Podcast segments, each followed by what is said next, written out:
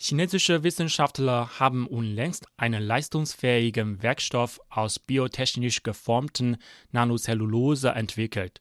Die Dichte des innovativen Strukturwerkstoffs macht Wissenschaftlern zufolge nur ein Sechstel der des Stahls aus. Dennoch übertreffen dessen Intensität und Zähigkeit die der metallischen und legierten Materialien, der keramischen Verbundwerkstoffe und der technischen Kunststoffe.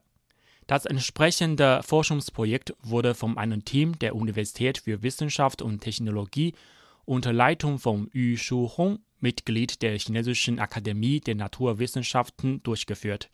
Forscher zeigten sich allgemein davon überzeugt, dass die neuartige biotechnisch geformte Nanocellulose in absehbarer Zukunft voraussichtlich die gängigen technischen Kunststoffe ablösen könnte.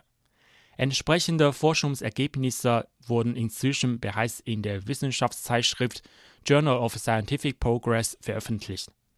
Der rasche technologische Wandel in mehreren Industriebranchen, vor allem in der Luft- und Raumfahrt, stellte in den vergangenen Jahren immer mehr Anforderungen an leichte und zähe Konstruktionswerkstoffe, die den herkömmlichen technischen Kunststoffen, den keramischen Verbundwerkstoffen und den Legierungswerkstoffen überlegen sein sollten. Bisherige Forschungen ergaben, dass es sich bei der biotechnisch geformten Nanocellulose um einen Werkstoff handele, der nicht nur hochkristallin und hart sei, sondern darüber hinaus zum reinen Elastrome mit gummiähnlichen Eigenschaften werde. Einfach gesagt, kennzeichnet die Nanocellulose auf revolutionäre Weise eine äußerst hohe Intensität und zugleich eine hohe Zähigkeit, während die herkömmlichen Konstruktionswerkstoffe nicht imstande seien, diese beiden Eigenschaften gleichzeitig aufzuweisen.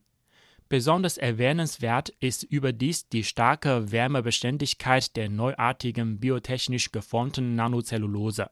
So sprachen die Forscher von einem daran angepassten Wärmeausdehnungskoeffizienten in dem Bereich von Raumtemperatur bis mehreren hundert Grad Celsius.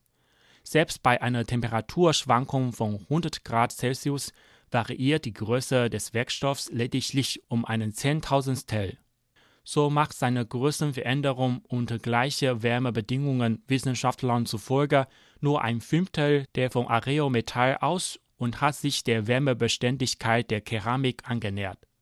Allgemein herrscht die Auffassung, dass die neuartige biotechnisch geformte Nanocellulose aufgrund ihrer hohen Zähigkeit, Stabilität, Festigkeit und Wärmebeständigkeit breite Anwendungsbereiche in der Industrie abdecken könnte, vor allem als Schutz- und Puffermaterial für den Einsatz in unterschiedlichsten Sonderkonstruktionen in der Raumfahrtindustrie und beim Bau von Präzisionsgeräten, so die Wissenschaftler.